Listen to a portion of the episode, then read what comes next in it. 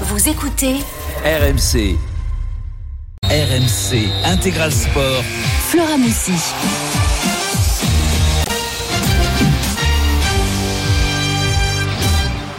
Salut à tous, il est 17h07, c'est parti pour euh, deux heures de live dans l'intégral sport sur AMC. On laissera la main ensuite à Marion Bartoli et Jean-Christophe Drouet pour euh, Bartoli Time avec un invité euh, de marque. Bernard Laporte sera l'invité de Marion Bartoli. Un intégral sport placé sous le signe des souvenirs. Dix ans après, jour pour jour, on va revenir avec Jeannot Rességuier sur le fameux France-Ukraine, fondateur des Bleus de Didier Deschamps.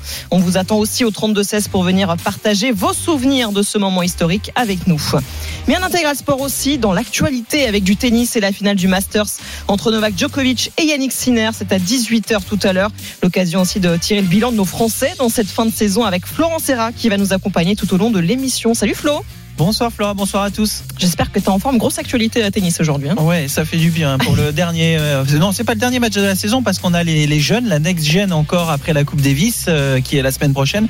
Mais c'est peut-être le, le, dernier, le prochain euh, choc là de, bah oui. de, ce soir qui fait rêver tout le monde. On suivra ça évidemment avec attention, sans oublier le suspense total en MotoGP à deux grands prix de la fin. Et puis les championnats de France de judo et le biathlon qui va reprendre dès le week-end prochain avec le début de la nouvelle saison. Le nouveau coach de l'équipe de France masculine, Simon Fourcade, sera notre invité. Avant de démarrer, messieurs, le mercredi 29 novembre, Lens va affronter Arsenal en match retour de la Ligue des Champions et nous vous proposons de vivre l'expérience RMC. Nous vous offrons le voyage à Londres, la rencontre avec les équipes d'RMC Sport avant le match et bien sûr votre place. Et dès que vous entendez ce signal, c'est Big Ben, hein, pour ceux qui ne l'ont pas reconnu. Je vois que Flo, il me regarde un peu bizarre. Non, non, ça va. Vous avez 5 minutes pour vous inscrire en envoyant Londres au 7 32 16. Le gagnant sera dévoilé jeudi soir dans l'émission. Vos places pour Arsenal Lens se gagnent uniquement sur RMC. Hier, l'équipe de France Made in Didier Deschamps est entrée encore un peu plus dans, dans l'histoire, plus large victoire des Bleus.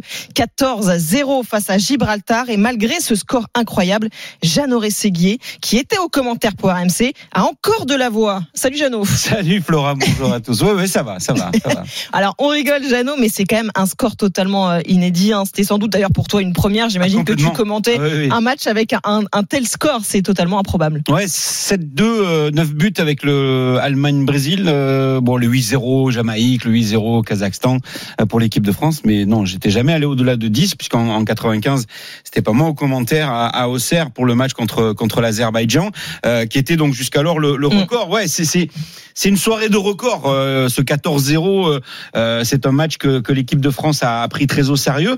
Euh, doublé de Coman, doublé de Giroud, triplé de euh, Kylian Mbappé, qui en plus met son, son 300e but personnel sous le maillot de Monaco, de Paris et de l'équipe de France, qui est quand même assez impressionnant.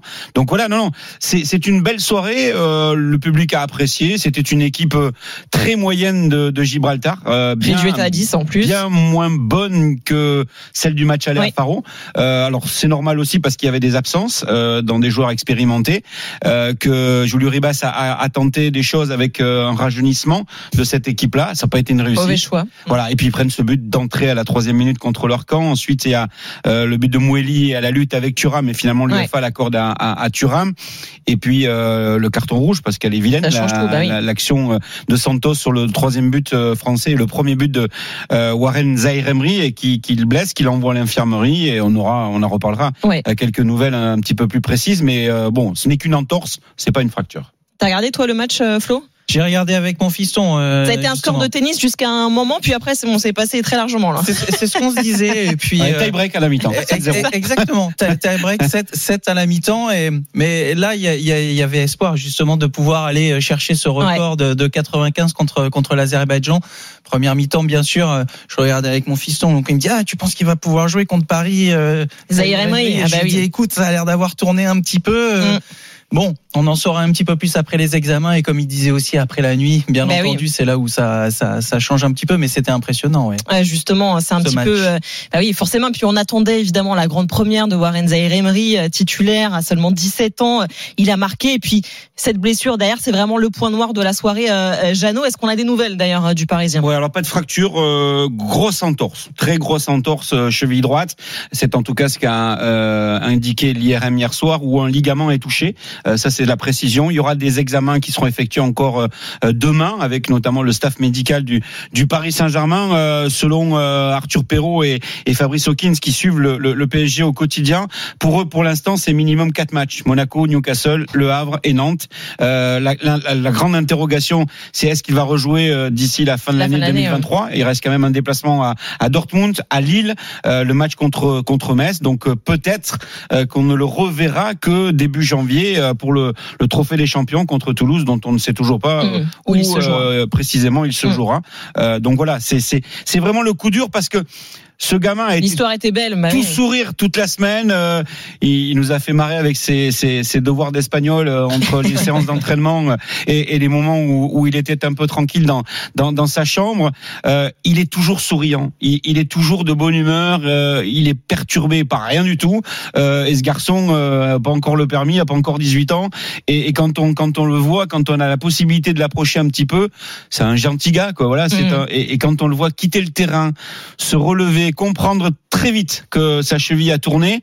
Euh, il regarde le public, il, il est presque gêné euh, de sortir, de quitter le terrain, de ne pas bah pouvoir oui. continuer et surtout de célébrer ce but parce que en fait tous les tous les partenaires sont allés sur lui, mais lui il était en train de, de souffrir de au douleur sol. euh, au sol et, et c'est un petit peu dommage. Ouais, c'est c'est un peu c'est un petit peu l'ombre euh, au tableau de, Mm. de cette soirée euh, de, de l'équipe de France. ouais. Un homme s'est illustré, illustré. T'en as parlé évidemment, c'est Kylian Mbappé avec ce, ce triplé euh, hier. On l'a senti extrêmement concerné aussi par euh, son rôle aussi euh, de capitaine. Il en a beaucoup parlé après la rencontre. Évidemment, il y a eu son 300e but, mais euh, il a dit ce qui est important, c'est la performance collective. On sent vraiment que ce rôle de capitaine le fait encore plus grandir, on a envie de dire. Oui, alors après, moi, je me pose la question de savoir s'il n'a pas grandi justement en matière de communication et de gestion de Il sa a toujours été très fort là-dedans quand même. Il a hein. toujours été bon et quand on l'a vu arriver euh, la veille de match, parce qu'on l'avait quand même pas vu depuis Faro et le match En aller contre Gibraltar au mois de juin euh, en, en équipe de France, euh, lui-même nous dit c'est Didier Deschamps qui m'a demandé de venir euh, cette fois-ci. Euh, J'avais laissé la place à Maignan, à Chouameni et à Antoine Griezmann. Il n'a pas voulu parler du Paris Saint-Germain, il a voulu parler que de l'équipe de France. Il a tout simplement évoqué ce rôle de capitaine. Donc oui, c'est un leader, ça c'est incontestable. Après, j'ai le sentiment que, mais ça, ça n'engage que moi, c'est mon ressenti. Le brassard de capitaine, il s'imaginait pas justement qu'il allait être petit peu dans l'obligation de prendre souvent la parole. que Alors, ça impliquait. pas ouais. tout le temps avec nous. Mais avec les diffuseurs, ou en tout cas avec le diffuseur euh, TF1, puisque là c'est systématique, Bien et sûr. même à la limite, j'ai envie de dire, c'est contractuel avec euh, Mhm. avec la Fédération française de football, et, et, et je pense que ça le pèse un peu. Euh, mais par contre, quand il vient s'exprimer, il vient s'exprimer en tant que capitaine et, et pour le collectif. Euh, ce qu'il réalise hier soir, et quand on regarde, on en plaisantait avec avec coach Courbis, euh, il met ce pénalty à la 30e minute. C'est-à-dire que pendant une demi-heure, il y avait 3-0 pour l'équipe de France. Il n'avait pas eu une occasion. Il n'avait pas eu une situation dangereuse. Si, un mouvement où il se fait prendre euh, au, au piège du hors-jeu. Mais sinon, euh, euh, on l'avait pas trop vu. Alors après, en deuxième période, euh, bon, euh, ça a Bon, été il t'a mis un petit festival. lobe, tu l'as vu comme Ah, ça. 45 mètres. euh, alors on me dit 44. Moi, bon, je suis resté sur 45. J'étais dans, dans le commentaire et dans la dans, dans la rapidité Ah, de du, de l'analyse, voilà, de, de, de la situation. Mais mais ce qui est impressionnant, c'est la façon dont il il reçoit le ballon parce que c'est un contre, c'est un ballon qui est touché par un joueur de Gibraltar et à ce moment-là, hop, il a déjà mis la tête à gauche et il a vu que Colling était avancé Hmm. et là il met une frappe extraordinaire. Enfin, c'est c'est un bijou quoi. C'est le coup d'œil. Bon, en Ouais. tout cas, mission accomplie pour les Bleus parce que mine de rien, il y avait quand même un enjeu dans ce match. C'est aller chercher cette première place et donc valider euh, d'être tête de série pour le tirage au sort de l'Euro euh, 2024 que vous suivrez évidemment sur euh, sur RMC. Ce sera le 2 décembre. Euh, il y a quand même un match encore à disputer Oui. dans ces éliminatoires Mm. face à la Grèce mardi soir Avec euh, un objectif, à Athènes avec un objectif. gagner pour être numéro un mondial. Ah. Eh oui, c'est comme au tennis. Euh, il, y a l'Argentine a perdu contre l'Uruguay. L'Argentine joue contre le Brésil. Si tu gagnes, euh, bah, Tu penses pas- que Deschamps il regarde tout ça? Il en a parlé. Ah ouais? Il en a parlé hier soir. Il Pas a très évoqué, étonnant, il a dit on a un dernier petit défi. Mais le défi de base de, de l'équipe de France, euh, de la délégation, donc du groupe, du staff. euh, c'est de terminer invaincu euh, et si qui plus est avec euh, une victoire aussi contre la contre la Grèce. Euh, c'est arrivé euh, lors des éliminatoires de l'Euro 2004 et ils ont la, envie de, de faire ça. Ils n'ont encaissé qu'un seul but. Euh, C'était contre les Pays-Bas. Ils n'ont ils, ils ont ils ont envie de relever voilà ce défi et c'est vraiment le défi du groupe euh, parce que l'histoire du record, euh, je pense que allez les trois quarts des joueurs euh, de la liste des 23 euh, ne savaient pas euh, quand il y avait eu ce 10-0 euh, et ils ont posé la question, ils en ont parlé. Il y a d'ailleurs la vidéo de Didier Deschamps tourne sur les sur les réseaux euh, mis à disposition par la par la fédération et, et on se rend compte que effectivement euh, ils sont allés chercher ce Bah, record. il trouve des points de motivation en Mais fait c'est pour, ça. pour ces joueurs. Alors à quelle équipe justement pour ce dernier match face à la Grèce? On imagine qu'il va faire un petit peu tourner, donner sa chance à d'autres aussi, euh, Didier Deschamps? Il a envoyé déjà une première information sur euh, le turnover des gardiens. Donc euh, logiquement, bah, le numéro 2 aujourd'hui c'est Brice Samba, donc il devrait être euh, titulaire euh, à, à Athènes sur euh, le stade de l'AEK, hein, là où Marseille s'est imposé en, en Ligue Europa. Euh, après, euh, je pense qu'il va faire tourner derrière aussi, Mm. euh, parce qu'il a la volonté encore de- d'utiliser des, des joueurs euh, dans euh, la perspective de la liste pour la charnière. aussi, bah oui. Euh, peut-être que Klaus va pas enchaîner euh, et qu'à ce moment-là il mettra Koundé sur le côté droit. Est-ce que est-ce que Lucas Hernandez va va prendre un rôle de latéral gauche qu'il a au, au, au Paris Saint-Germain? C'est c'est fort possible. Et puis ensuite au, au milieu de terrain euh, de de revoir peut-être euh, Rabiot avec Fofana euh, parce que je trouve que Fofana a fait une très très bonne Ouais. rentrée. Euh, Zaire Emery on le rappelle donc a quitté le rassemblement, euh, a quitté Nice hein, puisque l'équipe de France est restée à Nice et décolle demain matin depuis Nice directement euh, pour pour Athènes. Donc il y a plus que 22 joueurs. Et après dans le secteur offensif, euh, je pense que Mbappé va débuter le match. Euh, euh, Peut-être le, le, le, le retour de Colomwani Oui. et, et la titularisation de, de Dembélé. Il y aura des il y aura des modifications. On peut partir sur la base de allez 7 8 changements euh, pour ce pour ce match-là, mais avec la volonté de travailler des associations. Euh, on évoquait souvent le fait que l'équipe de France pensait à, penchait à gauche avec Kylian Mbappé. Hier soir, elle a beaucoup penché à droite avec notamment Klaus et, et Coman. Et Coman, on a ouais. vu des choses intéressantes. Donc ça, c'est bien parce que bah, il reste le match de la Grèce. Il restera deux matchs euh, en mars, euh, dont un normalement contre l'Allemagne qui va être confirmé puisque la France et l'Allemagne sont tous les deux têtes de série et ne se rencontreront pas, euh, qui devrait d'ailleurs se jouer à Lyon au mois de mars. Il y en aura un à Marseille. Et ensuite, suivant le tirage au sort euh, le 2 décembre à Hambourg et suivant euh, le premier match euh, de l'équipe de France, la base c'est deux matchs de préparation, un à Bordeaux, un à Metz, Mhm. et peut-être encore un match suivant le décalage ou pas du, du calendrier de l'équipe de France. Ça promet. On sera au rendez-vous. Merci Jeannot. Tu bouges pas, tu restes avec Ne nous. bouge pas. Flo Serra ne bouge pas non plus. Il est 17h19. On revient dans quelques instants. On va ouvrir la boîte à souvenirs avec toi, Jeannot, pour se rappeler d'un match mémorable. Mémorable, c'était le France-Ukraine au Stade de France il y a 10 ans, jour pour jour, le fameux barrage retour à la Coupe du Monde 2014. À tout de suite sur RMC. RMC Intégral Sport. Flora Moussi. Il est 17h23. On est de retour dans l'intégral sport avec euh, Flo Serra et Jeannot Rességuier qui est toujours avec nous parce qu'aujourd'hui on est le 19 novembre. Une date qui rappelle de bons souvenirs à l'équipe de France et tous ses supporters. Souvenez-vous, c'était il y a 10 ans, jour pour jour, au Stade de France pour un certain France-Ukraine, évidemment. Barrage retour à la Coupe du Monde 2014. Appelez-nous d'ailleurs au 32-16 pour venir nous raconter vos souvenirs de ce match si particulier. Un match depuis dans l'histoire des Bleus. Le coup franc de Mathieu Valbona, faut se jeter là sur la passion. La frappe de Ribéry, l'arrêt de Piatov, et peut-être le but. Les voilà, les voilà le but, les voilà le premier but de l'équipe de France. Il est signé Mohamedou Sakho. Debuchy dans la boîte, Debuchy peut-être pour la tête de Benzema, la reprise de Ribéry, il a glissé, Pogba qui la récupère avec Evra maintenant, la frappe de Kaba, il est détourné, il est contré, Benzema la frappe, le but, et le but, et le but, le voilà, le voilà, le deuxième but de l'équipe de France à la 33e minute, les Bleus mettent 2 à 0, Benzema était signalé hors jeu, et justement, cette fois-ci, il n'était pas hors jeu, Et là, et là, et il a mis au fond. Voilà la France, capitaine, revient à la hauteur de l'Ukraine après 32 minutes de jeu. Debuchy dans la boîte, dans la boîte, dans la surface de réparation. Pour trouver qui Pour trouver peut-être la tête de la part de, de Sako. On se gêne un peu. Varane, la frappe de Evra. Elle est repoussée. Oh, dans les pieds de Valbuena. Oh non, dans les pieds de Pogba. Oh non, peut-être dans les pieds de but. Et le but. Le voilà. Le voilà. Le but de Sako. Le de Sako sur la frappe de Ribéry. Mamadou. Mamadou. Du- de- de la Mamadou. Sakho. Il a mis le but. Je sais pas comment il a mis. Nous non plus, on ne sait pas comment il a mis ce but, Mamadou Ah, Sakho. Jeannot est toujours avec nous. On vous attend, on vous le rappelle, au 32-16 pour venir nous raconter euh, tout ça. Flo aussi va nous raconter ses souvenirs de ce match parce que c'est un match qui est resté euh, dans l'histoire euh, des Bleus. Jeannot, mais d'abord, on va quand même rappeler le contexte de ce match. Pourquoi, pourquoi tu avais autant d'entrain aussi dans ta voix? C'est qu'on est quatre jours après un revers de taille pour les Bleus en Ukraine, 2 à 0, un match catastrophique où les hommes de Deschamps en plus finissent à 10. hein. Ouais, 2-0 et puis une balle de 3-0 aussi. Ouais. Enfin, on était on n'était pas bien du tout à, à Kiev euh, lors du, du match aller avec euh, un but à la 61e et puis le penalty de Yarmolenko à la, à la 83e minute.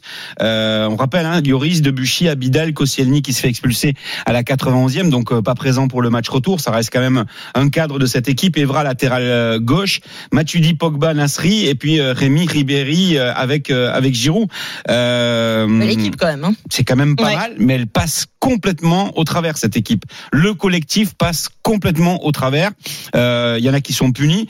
Euh, je pense à Abidal, je pense à, Nasri. Euh, et puis ce, qui se passe en fait entre le moment où il rentre euh, de, Kiev, où il se réinstalle à, Clairefontaine et dans la préparation de ce match-là, tout le monde est conscient du président Le Gret, en passant par Didier Deschamps euh, et, certains joueurs, de se dire que ils étaient passés au travers, mais qu'ils allaient peut-être être euh, éliminés euh, de cette euh, Coupe du Monde au Brésil, alors que Didier Deschamps venait d'arriver, euh, à peine deux ans, euh, qu'il avait un petit peu redonné de, de, de l'espoir.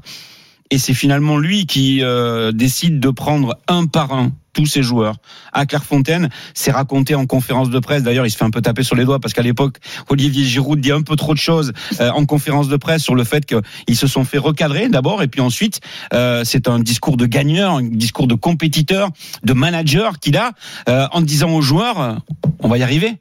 Vous allez voir, vous allez prouver que euh, on est capable de remonter euh, ces deux buts et qu'on est capable d'aller au Brésil. Je, je suis conscient, dit-il à l'époque, euh, Didier Deschamps, que je peux très bien euh, quitter ma fonction Ouais. à l'issue de cette élimination. Et, et il en reparle encore. Et, et quand on l'évoque, euh, même euh, en, en off de temps en temps, euh, il, il s'en souvient et, et il le dit lui-même. Il dit moi, mon aventure en tant que sélectionneur, euh, elle, aurait pu, très bien euh, s'arrêter le, mm. le 19 novembre 2013. Et il constitue une équipe différente avec Varane Sacco. Varane Sacco titulaire, Evra, Debuchy, il y a euh, Matuidi qui est encore là, avec Pogba, Cabaye qui est intégré, Valbona, Benzema et, et, et Ribéry. Et puis voilà la transformation, euh, parce que en plus on refuse un but à Benzema euh, qui était pas du tout hors jeu. Il y a une situation de but aussi euh, pour les Ukrainiens euh, à un moment donné. Et puis il y a euh, Kachiridi qui se fait expulser pour un deuxième jaune. Donc il y a quand même un, un 11 contre 10 en début de deuxième période. Ça, c'est le contexte sportif. Mais moi, ce soir-là, mon, mon, mon principal souvenir, c'est l'ambiance Eh oui, oui. au stade. D'abord, il, il caille, euh, il fait très très froid. On arrive là-bas et on se, on se dit euh, autour du parvis, euh, ça bouge déjà.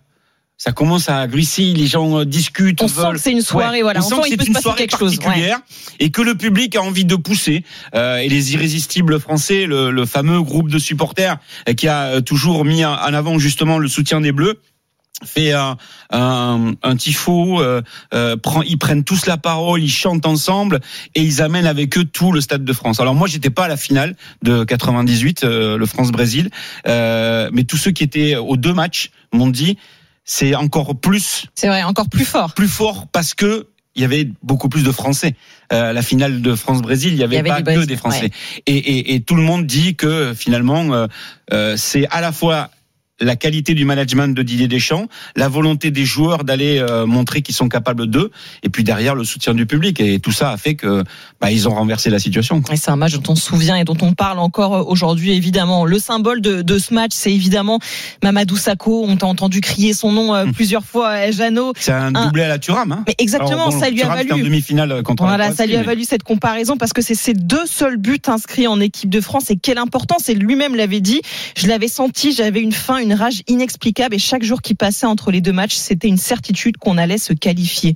On avait cette sensation qu'effectivement, ils étaient tous finalement euh, certains, confiants avant ce match malgré le, le revers de l'allée. Mais ça, c'est les, discussions avec Didier Deschamps. Il leur avait retourné le cerveau, quoi. Enfin, je veux dire, il les avait pris vraiment un par un pour leur faire comprendre que euh, déjà, ils pouvaient, mais il fallait euh, qu'il se passe quelque chose. Et ils sont arrivés, euh, bah, je sais pas, c'est un peu à la limite comme une préparation d'une équipe de rugby, quoi. Presque à la limite, ils se tapaient la tête contre les murs et les uns les uns contre les autres pour aller chercher euh, la motivation nécessaire pour ce pour ce match-là. Mais on le voit dès le début, euh, dès l'échauffement. Tu l'as Euh, senti toi dès ouais, le départ de la part des joueurs? On a senti que c'était une soirée particulière. Je vais pas vous dire dix ans après que j'avais senti qu'ils allaient renverser la, la situation.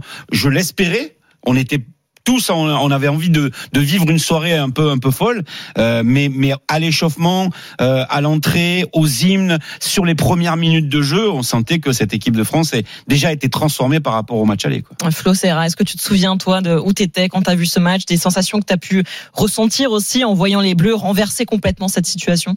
Je suis content qu'on soit le, le 19 et pas le 17 parce que c'était il y a 20 ans. Sinon, j'avais des mauvais souvenirs euh, de France-Bulgarie. Donc euh, là, c'est Ah plutôt oui. sympa de se remémorer les beaux Non, mais souvenirs. nous, on se rappelle de- que les bons souvenirs. Tu sais, Exactement. on fait Bah, pas le reste, pas la peine. Non, non, bien sûr. Surtout des matchs barrages comme ça, Ouais. quand tu quand tu perds à l'aller par deux buts, tu te dis euh, même si tu fais un bon match, t'es pas sûr de gagner. euh, Bien sûr. Mais là, tu fais 3-0 pas un bon ça. match. Donc, Mhm. euh, Le problème, c'est que tu fais un très mauvais match. ouais. Tu te fais bouger de partout par Donc, les Ukrainiens, quoi. Mais je me non, bien sûr que je m'en souviens parce que c'était la qualif pour la Coupe du Monde, euh, que j'étais euh, j'étais sur Paris déjà et euh, et que ce match euh, bah, il fallait il fallait pas le louper et puis que c'est le début après c'est comme ça que euh, Deschamps, comme Jeannot disait, ça peut être terminé en, Bien sûr. en, en- en un match, alors que là, bon, mais tu te qualifies pour la Coupe du Monde, une petite bouffée d'air, et puis, euh, et puis oui, cette ambiance. Mais j'étais derrière la télé, mais cette ambiance qui avait l'air extraordinaire, et, et, ils ont, ils ont réussi à pousser l'équipe de France. Donc non, ça c'est, ça c'est des souvenirs magiques que que qu'en tant que sportif, tu, tu, même si c'est des qualifs, tu vois, Mm. en Coupe du Monde, tu, tu, tu t'en souviens. Je On pense s'en qu'ils s'en souviendront, ils s'en souviennent toute leur vie. On va en parler de Didier Deschamps, on va l'écouter aussi euh, justement dans quelques instants. On parle de victoire historique parce que aucune équipe de la zone Europe jusque-là n'avait réussi jusque à remonter justement euh, deux buts d'écart euh, en match de, de barrage. Et puis c'est aussi peut-être Jeannot le point de départ de la belle aventure de ces Bleus, Didier Deschamps, qui les a menés jusqu'à la, victoire à la Coupe du Monde 2018. On a l'impression que c'est vraiment le point de départ, le, moment fondateur en fait de cette équipe de France derrière le sélectionneur. Oui, et puis il se sert de ça par rapport à la Coupe du Monde au, Brésil et, il sait que sur le quart de finale, sur euh, le duel entre euh, Hummels et, Varane, euh, il a manqué encore un petit plus euh, par rapport à ça, justement au-delà de l'expérience, l'envie de, dire on peut construire quelque chose et, et à partir de ce moment-là, euh, ils font un parcours tout à fait honorable. Euh, ensuite, ils, ils- ils vont euh, se qualifier pour les huitièmes et puis et puis éliminer en quart de finale. Euh, alors oui, ça tient à peu de choses. Hein. On se rappelle tous de la 93e minute et la frappe de Benzema qui va pleine lucarne et puis Goldorak Neuer qui qui met le point comme ça et qui sort le ballon. Ouais, mais en face c'est Euh, l'Allemagne. Voilà, c'est, c'est, c'est, ce sont des petits détails qui ont fait que au Brésil, c'est, ça n'a pas marché, mais ça a marché euh, quatre ans après. Donc euh, tout ce qui se passe, même si les, les, les joueurs ont changé, même si euh, les groupes ont évolué et que les joueurs qu'on a cités euh, tout à l'heure euh, n'ont, plus rien à voir aujourd'hui, mais dans l'histoire de l'équipe de France managée par Didier Deschamps, c'est euh, l'acte fondateur, quoi. Et c'est ce qui lui a permis après derrière d'arriver à faire comprendre à, à ses joueurs euh, individuellement et collectivement que on peut se surpasser et qu'on peut aller chercher quelque chose de grand. Et je suis sûr que dans son discours du parcours de 2018, puisqu'on se rappelle quand même que euh, lui seul et on s'en rend compte petit à petit au fil des matchs euh, évoqué à partir des, des matchs à élimination directe et notamment après l'élimination de l'Argentine que il pouvait aller au bout Ouais. et que dans sa démarche, dans ses discussions qu'il a pu avoir avec les joueurs, euh, il, il s'est servi justement de, de ce genre de situation et de ce qui s'était passé contre l'Ukraine et de ce qui s'était passé aussi avec cette finale perdue de l'Euro 2016 contre le Portugal. Avec Jeannot Rességui, on évoque ce France-Ukraine. C'était il y a 10 ans, jour pour jour. On vous attend au 32-16. Venez participer avec nous.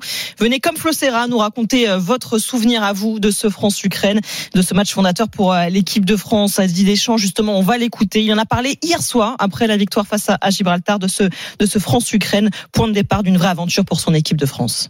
Évidemment que dans le euh, l'historique, euh, ce match contre l'Ukraine a été, euh, nous ça fait basculer du, bon côté. On n'avait rien fait pour être bien positionné après le match aller, mais avec tout ce qu'il y a eu, la qualification, cet engouement populaire.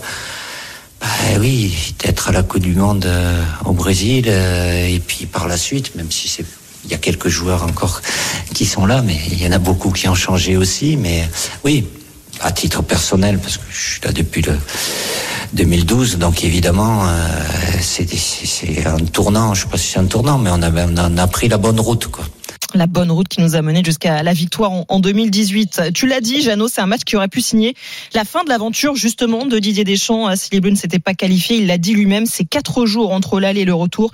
C'est là que j'ai trouvé l'essence même de mon métier de sélectionneur. Comme quoi ça marque. C'est ce que je vous disais tout à l'heure, c'est qu'il a, il a pris le temps de discuter, euh, de, de parler collectivement euh, face à ses joueurs et individuellement.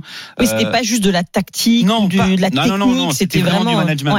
C'est vraiment de leur faire prendre conscience qu'ils avaient la possibilité de, de faire quelque chose. Et d'ailleurs, il le fait pas avec tous les joueurs, il le fait vraiment euh, avec les, les joueurs euh, qu'il décide ce soir-là euh, d'aligner, ceux qui pouvaient entrer en cours de match. Et comme Olivier Giroud, qui n'est pas titulaire sur le match retour, il y a vraiment le sentiment que c'est un message fort qui est passé et il a transformé complètement transfiguré les, les, les, les joueurs et leur mental. Quoi. Et c'est là où on se rend compte que finalement, sur des, des situations complètement, on va dire, compliqué et voire même impossible à remonter euh, dans le sport. Et c'est pas que pour le football, mais je suppose que dans le tennis c'est pareil. Dans, dans, dans le capitanat de, de, de, la Coupe Davis, et en, en se rappelant peut-être du management de Yannick Noah, mais, mais, mais de se dire que quelque part un homme peut vous transformer euh, un autre homme pour ce qui est des mm. sports individuels ou, ou tout un collectif pour ce qui est de, de, de du football. Et, et là, on en a eu vraiment la preuve. Quoi. T'es d'accord avec ça, euh, Flo? Et le management aussi, de, ça peut transcender des hommes et des joueurs, tout simplement? Parfois, des, je pense bien sûr à cette finale de, de, de Coupe Davis de 96 euh, avec Arnaud Butch, le, le, regard qu'il y a quand il sauve les balles de match, euh, le regard qu'il y a entre Butch et Noah qui arrive à, à, lui faire jouer, à lui faire sortir, parfois avec un peu de réussite aussi, mais son meilleur tennis à, à ce moment-là, il, mm. il, il, arrive à le faire, il le fait, et puis on gagne la, la Coupe Davis après 91. Donc c'est vrai que c'est parfois ce ces, ces, échanges entre le sélectionneur, entre le manager et puis les joueurs. Et puis quand tu joues pour ton pays, en plus nous on n'a pas beaucoup l'occasion, comme voilà, mm. on dit souvent de jouer pour euh, notre nation, c'est vraiment la Coupe Davis. Et c'est là où tu arrives encore plus à, à, te transcender, bien entendu. Ouais, il y a des Et puis tu es manager d'une équipe euh, dans laquelle euh, encore aujourd'hui tu as un joueur incontournable qui s'appelle Antoine Griezmann qui était pas là pour ce match de barrage. Souvenez-vous, euh, il était, euh, il avait quitté euh, un rassemblement des espoirs pour aller faire la fête à Paris. Il avait été puni et, et, Didier Deschamps ne le, ne le convoque qu'à partir de mars 2014, c'est-à-dire quelques quelques mois avant la Coupe du Monde au C'est fou comme on oublie tout ça tellement on le trouve irréprochable aujourd'hui Antoine Griezmann.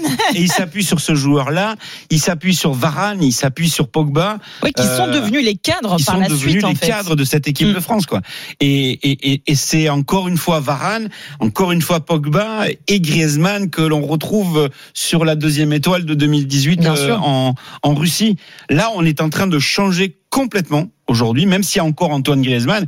Et quand on pense qu'hier, l'équipe de France a claqué 14 buts euh, ou 13 plus le, but contre son camp et que Griezmann n'a pas marqué, euh, mais il a été hyper important dans le dans le jeu. Hier, il a disputé sa son 82e match consécutif, euh, que ce soit remplaçant ou titulaire avec. Ouais, mais c'est le chouchou. Hein, c'est énorme. Chouchou. Ouais, c'est le chouchou. mais c'est quelqu'un. Bah, de tout le monde, hein, tu sais, Jeannot, pas juste de Deschamps. Hein. Voilà, mais c'est quelqu'un qui a euh, énormément apporté à cette équipe de France et qui va continuer à apporter, alors que justement cette soirée du match fondateur, euh, alors l'aller il n'y était pas et le retour encore moins. Il n'a pas joué effectivement. Alors un sondage France Football euh, qui a été réalisé avant l'Euro 2016 classe ce France-Ukraine comme le quatrième match de l'histoire des Bleus qui a donné le plus de frissons à ses supporters derrière les finales de la Coupe du Monde 98 et de l'Euro 2000 et la nuit de Séville au Mondial 82. Alors bien sûr aujourd'hui Jeannot, on va pouvoir ajouter nous cette finale de 2018 qui rentre là-dedans, mais et on peut mettre celle de 2022 non aussi quand même. Euh, c'est vrai aussi en termes de frissons. Même si on n'est pas bon voilà. 80 minutes, on a on a 10 minutes de. On a, on a vibré, on a vibré jusqu'au bout, mais c'est vrai que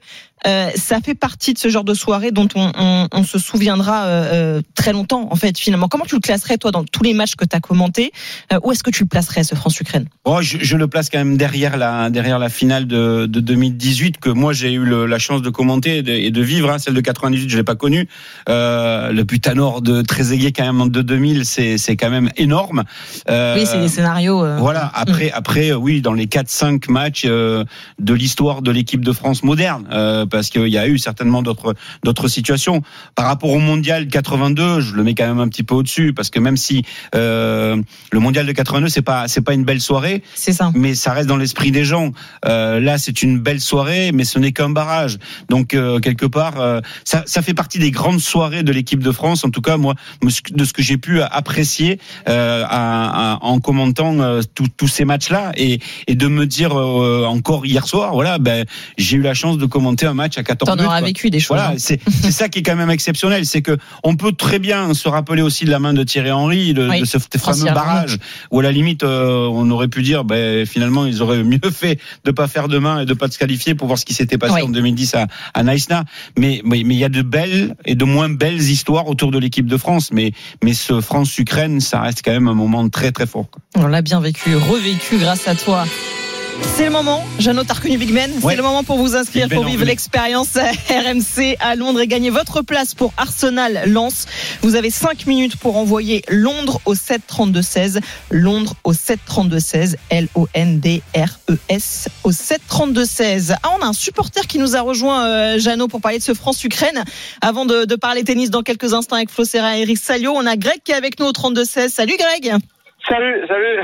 Merci beaucoup d'être avec nous. Je suis sûr que tu as été happé par, euh, par Jeannot qui nous a retracé ce France-Ukraine. Raconte-moi un petit peu tes souvenirs, toi, de, de, de ce match-là. Eh ben écoute, euh, comme Jeannot quoi. Enfin, moi j'ai fait beaucoup de matchs. La semaine dernière j'étais encore à, à Lens ou à Lens-Marseille pour, j'y vais pour vibrer avec ma famille. Toi, j'ai emmené ma fille. Et ce match-là, j'ai encore discuté hier avec mon père. Il y a dix ans, il m'en raconte encore hier. Je l'ai emmené seule fois au Stade de France. Je lui ai dit ah faut qu'on aille voir ce match-là. Qualificatif pour la Coupe du Monde, on peut pas le louper. Je, sais pas, j'avais du nez pour euh, pour l'ambiance et pour euh, et pour et pour et pour le résultat quoi. Enfin, moi en plus j'étais en phase des buts. Enfin, incroyable, une super ambiance. J'ai fait des matchs au Stade de France. Mais avec l'équipe de France, des fois, on peut dire c'est un peu moyen. Là, c'était incroyable. Comme a dit Jeannot, c'était incroyable, quoi. Incroyable. Ça reste l'un de tes plus beaux souvenirs avec, euh, avec les Bleus? Ah, totalement. Ah, avec l'équipe de France, ça a été, ça a été le meilleur. J'ai vu Neymar aussi au Stade de France, euh, avec l'équipe, face à l'équipe de France. Mais celui-là, c'est, c'était incroyable. Le scénario était incroyable. On sortait de Nice Now. On s'est dit une Coupe du Monde, on peut pas la louper une deuxième fois, quoi. Enfin, on s'est dit c'est pas possible. Et là, le scénario, il est, il est, il est improbable et il est magique, quoi. Enfin, franchement, euh, je pense qu'il n'y a pas beaucoup de supporters français qui, qui peut critiquer ce match-là. Et en plus, bah, Sago qui marque jamais, Benzema qui était pas en, odeur de sainteté non plus. Enfin, c'était incroyable, incroyable. On sent qu'il y a encore des sourires sur tous les visages quand on parle de ce match. C'est ça qui est assez Ouais, il y a euh, un peu incroyable. d'émotion voix. Ouais, et c'est Avec- ça, peu exactement. d'émotion. Bah, c'est super. Merci beaucoup, Greg, d'avoir été avec nous euh, dans l'intégral sport. Continuez comme ça. Continuez Merci, comme bonne ça. soirée. Merci beaucoup à toi. Merci Jeannot d'avoir été avec nous dans l'intégral sport pour euh, se rappeler tous ces bons souvenirs avec l'équipe de France. On Bon espère tennis. vivre plein d'autres belles émotions. Et oui, parce qu'on va parler Merci, tennis dans quelques instants. Flo Serra, qui est toujours avec nous, Eric Salio, euh, va nous rejoindre parce que d'ici un quart d'heure, c'est la finale du Masters qui va débuter avec Novak Djokovic face à Yannick Sinner. Il est 17h43, tout pile. Restez bien avec nous sur AMC. L'intégral sport revient tout de suite. RMC Intégral Sport. Flora Messi. Il est 17h46, on est de retour dans l'intégral sport sur AMC, toujours avec euh, Flo Serra. Ça y est, il se frotte les mains parce qu'on va parler tennis. Ça y est, Flo, j'espère Ça que t'es prêt. je suis prêt. Eric Salio nous a rejoint évidemment. Salut Eric.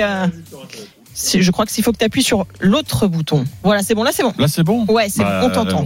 Il y a des feintes, t'as vu? Ouais, Bonjour faut- tous. C'est Jeannot qui, qui est venu. qui qui a touché à tous les boutons avant de partir. Dans une dizaine de minutes, maintenant un quart d'heure, messieurs, c'est l'un des grands rendez-vous de ce dimanche, la finale du Masters à Turin, le tournoi des maîtres avec Novak Djokovic face à Yannick Sinner. Eric Salio, tu vas suivre tout ça évidemment avec nous, avec Flo Serra. Neuvième finale du Masters pour Novak Djokovic. Eric, il vise un septième titre. Personne n'a jamais fait ça. En même temps, j'ai envie de dire, à chaque fois que Novak Djokovic fait quelque chose, on a l'impression que c'est un record.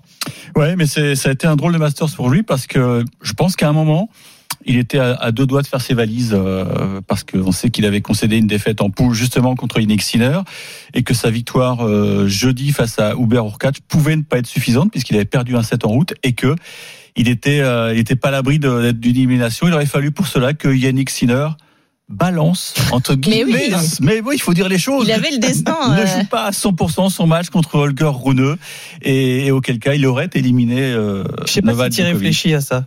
S'il y a vraiment réfléchi. C'est une bonne question, Hein, mais je pense qu'on n'aura jamais la réponse. Non. bah, devant son public, ça aurait été quand même Ouais. malvenu que, que de ne faire ça. Ah, Il y a quand même 390 000 dollars et 200 points ATP pour balancer le match. Je sais pas Oui, mais il tu- fallait envisager d'être en finale Oui, et mais- que ce soit face à Novak Mais tu Djokovic. vois plus loin quand tu tu, dis- as le numéro un mondial que tu peux éliminer, Ça aurait été un investissement, Eh. Marc, c'est ça? Faut le voir comme un investissement, là, non, ce Eric soir, s'il perd, Eh ben oui, il va y repenser, non? À cette journée du jeudi soir. peut-être. Et, et- oui, mais s'il gagne, il pourra dire qu'il a battu le numéro 1 mondial Voilà. pour remporter le tournoi des Deux maîtres. fois. Euh, Flo, en tout cas, euh, Djokovic, il a quand même vacillé, on l'a dit avec Eric dans, dans ce tournoi, avec cette défaite en face de groupe face à Sinner, justement. Et pourtant, il est toujours là et il a balayé Carlos Alcaraz euh, en demi-finale.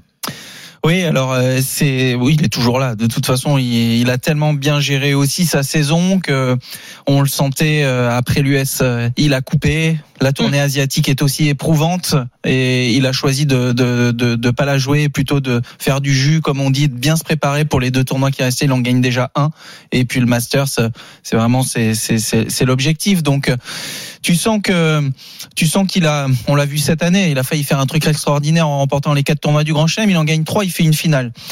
Et il y en a qui euh, qui me disaient aussi après Wimbledon, ah ça y est, il a perdu contre Alcaraz, ça va être de plus en plus difficile maintenant.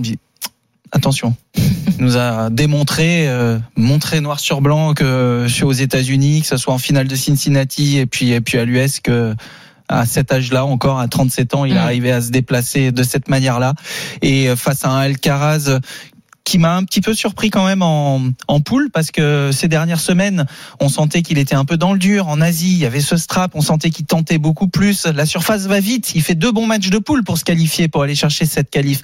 Mais face à ce Djokovic-là qui le pousse toujours à en mettre plus, tu sentais qu'il était un peu déboussolé. Euh, Alcaraz, même en servant bien, qu'il a voulu encore peut-être surjouer et donc il a commis beaucoup de fautes directes. Et face à ce Djokovic, malheureusement sur une surface assez rapide, tout le monde parle de ces surfaces ultra rapides. Ils n'ont pas connu le Taraflex pour certains, mais hein, Eric, qui allait encore plus vite, mais mais mais c'était insuffisant. ouais. Mm. Donc il est il est en forme et il s'est en plus économisé sur ce dernier match. Je pense que il est peut-être Il- plus en forme que plus physiquement plus frais, je dis que Sinner. Je pense Ah oui. aussi qu'il a, il a marqué les esprits. Il est rentré dans le cerveau de d'Alcaraz. J'ai jamais vu Mm. Alcaraz aussi défait après une défaite. Hein. D'habitude, il est sur la banane, mais là, Bah, il, a, il- pris une sacrée gifle. Hein. ah, il a pris une fessée. Là. Mm. Il a les fesses toutes rouges Mm. et ça lui arrive pas souvent. Un constat quand même. Depuis Wimbledon, Alcaraz n'a pas soulevé le moindre trophée. Hein. Mm. Il finit très mal la saison. Euh, On sent qu'il a que- beaucoup donné. hein. On l'a senti quand même un peu essoufflé aussi euh, hier. Alors ça n'enlève rien à la victoire de Djokovic, hein.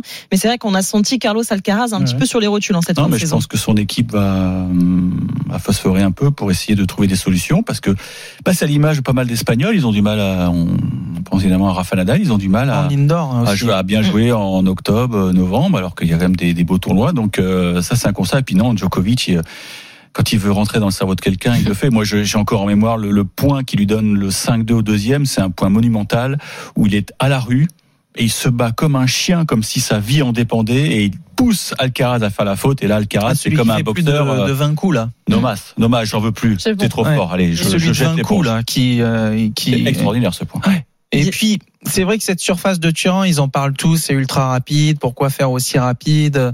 Euh, Bon, euh, ça a l'air de fuser un petit peu, les retours que j'en avais, c'est sûr que Djokovic utilise très bien son slice aussi au service, mais tu sens qu'il est venu chercher Alcaraz côté coup droit, qu'il a vraiment réussi à lui prendre du, du temps et que, ok, il fait des fautes, mais il, il les provoque aussi, ces, ces fautes chez, chez l'Espagnol. Donc, euh, c'est vrai qu'il manque encore un petit peu de, de constance sur peut-être sur ce type de surface, comme disait Eric en, en, en indoor, même s'il a déjà très bien joué à l'US Open ou, à, ou à Cincinnati où il était pas loin de, jeu, de battre Djokovic, qui sont aussi des surfaces rapides. Hum, On va parler justement un petit peu de, de l'adversaire de Novak Djokovic euh, aujourd'hui, qui est beaucoup moins connu du grand public, Yannick Sinner, mais qui en plus aura derrière lui, euh, Eric, 15 000 supporters italiens qui vont le, le pousser, comme ils l'ont poussé depuis le début du tournoi d'ailleurs. hein. Non, il y a une, folie Sinner incontestablement. Mm. Alors je suis pas sur place, mais on le ressent même d'ici de de Paris, et, et c'est d'autant plus paradoxal que il y avait une campagne de presse contre lui euh, après l'US Open puisqu'il avait décliné la, la sélection en, en Coupe Davis Ah. pour les, les fameuses euh, la fameuse phase de poule qui devait se dérouler à Bologne. Et je suivais ça de près. Il en prenait plein la figure, le pauvre Yannick Sinner. Euh, il est pas patriote, il est plus euh, autrichien qu'italien. Wow, il a pris cher. Hein. ouais, il, Il il- a il le pris prend cher. souvent celui-là. Et, et là, bah voilà, il met tout le monde d'accord parce que euh, premier Italien en finale à Master, Ah oui. Il met euh, les, les tifosi en, en folie. C'est ça fait la une de Non, tous c'est les pas, c'est pas le joueur le plus expressif forcément sur un, sur un cours, mais euh, il arrive quand même à, à emmener tout le monde et le public italien avec Mais lui. parce qu'il a une trajectoire qui est, qui est super agréable. C'est c'est le, le faut voir d'où il vient, ses origines. Ses, parents travaillaient dans un restaurant, dans un dans une petite station d'altitude dans, le Haut-Tyrol, et il, les voyait se lever tôt le matin. La culture du travail, ça a toujours été un, credo dans, la famille Sinner. Donc il a vu bosser ses parents, euh, et lui, il a fait sa progression à son rythme. Il apprend tout le temps. Ce mec, c'est ça qui, qui me sidère, c'est qu'il il voit qu'il y a un défaut, il en parle avec son équipe, il n'a pas hésité à changer de- de- d'entraîneur avec son, maître euh, Riccardo Piatti, le maestro comme on dit en Italie. Il a, coupé les ponts avec euh, Piatti pour euh, tenter une nouvelle aventure et, voilà, c'est un choix payant. Et moi, je, je prends les paris. Il en gagnera un gros l'an prochain. Faudra compter sur lui pour la suite. Évident, Euh, Flo, euh, il y a 22 ans quand même, on le rappelle, numéro 4 mondial euh, aujourd'hui. On a l'impression que c'était un petit peu l'objectif de sa saison aussi à Sinner d'aller chercher ce Masters devant son public. Oui, mais quand tu l'as- quand as un Masters à jouer à- chez toi, c'est fabuleux et il fait un.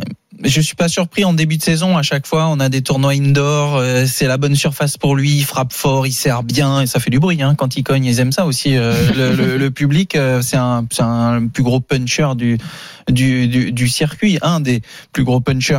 Euh, j'ai vu, comme dit Eric, il parlait de son évolution aussi, parce qu'à Roland Garros, j'ai, je, je me suis dit perd ce match contre Altmaier, tu te souviens, fabuleux match d'ailleurs de Roland Garros, peut-être même un des plus beaux, le en 5-7 où Mm. il arrive à, à, à le perdre, mais on sentait que physiquement, sur les grands chelems, il baissait de deux pieds un petit peu et il m'a surpris euh, dehors déjà sur euh, sur ce, ce, ce Masters du, du Canada euh, et puis sur la tournée asiatique où j'ai trouvé que quand il passait 2h30 3h sur le cours je trouvais que parfois il pouvait avoir euh, cette euh, cette démarche un peu dégingandée où ça devient un peu dur à la fin où tu sens que physiquement ça tire il est moins solide sur ses appuis.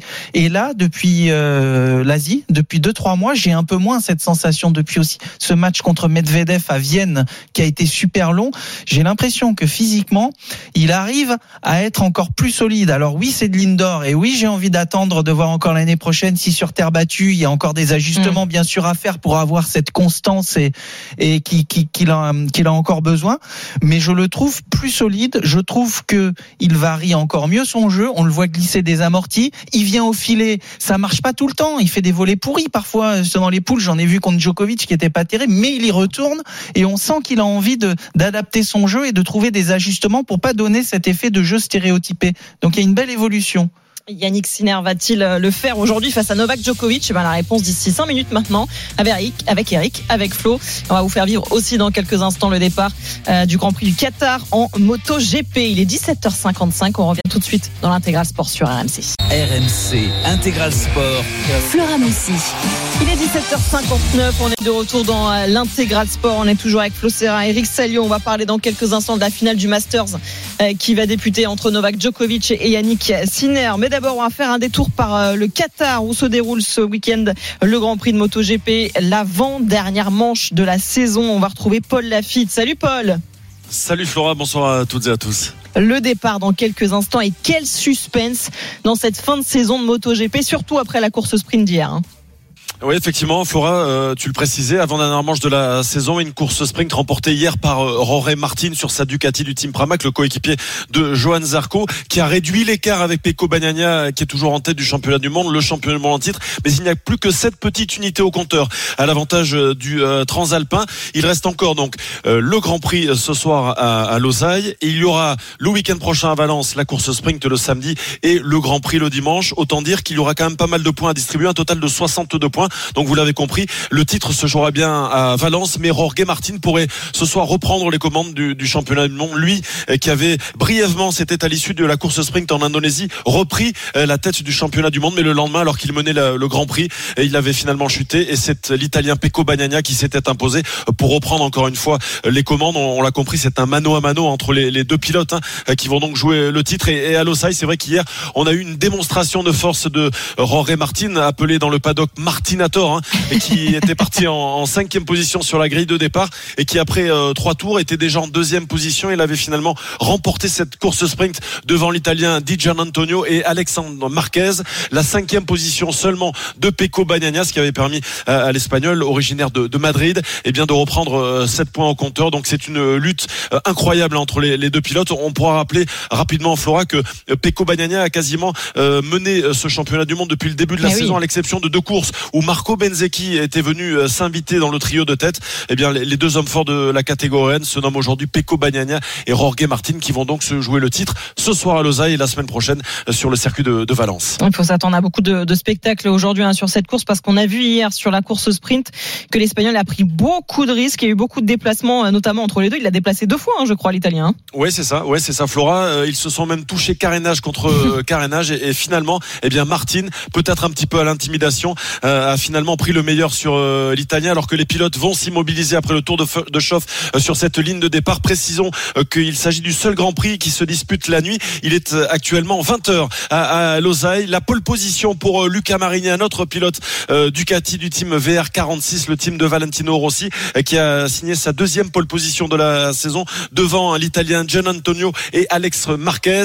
En quatrième position, Banania. Cinquième position pour Jorge Martino français. Eh bien, Johan Zarco est en sixième position. La treizième position euh, pour Fabio Quartaro. Les feux qui sont au rouge dans cette magnifique ambiance ici à Lausanne. Il y aura 22 tours à couvrir. Le tour fait 5 km 4. Les feux toujours au rouge avec euh, en position de pointe. Donc Luca Marini et le très très bon départ de Pecco Bagnaia et Jorge Martin qui se complètement manqué euh, sur ce départ. Il va peut-être pointer au-delà de la dixième position alors que c'est Pecco Bagnaia qui réalise le all shot. Lui qui était parti en quatrième position et qui vire en tête donc à l'issue de ce premier dans euh, sa boîte d'échappement. Il y a Luca Marini, l'auteur de la pole position, en troisième position. Alex Marquez, suivi de près évidemment euh, par Dijon Antonio et la cinquième position pour Alex Marquez. Mais évidemment, dans cette lutte pour le titre, le très très bon départ de Pecco Bagnaia euh, qui est donc en position de pointe. Jorge Martin est seulement huitième. Il y aura 22 tours à, couvrir. Hein. La course sera longue aux alentours de 45 minutes.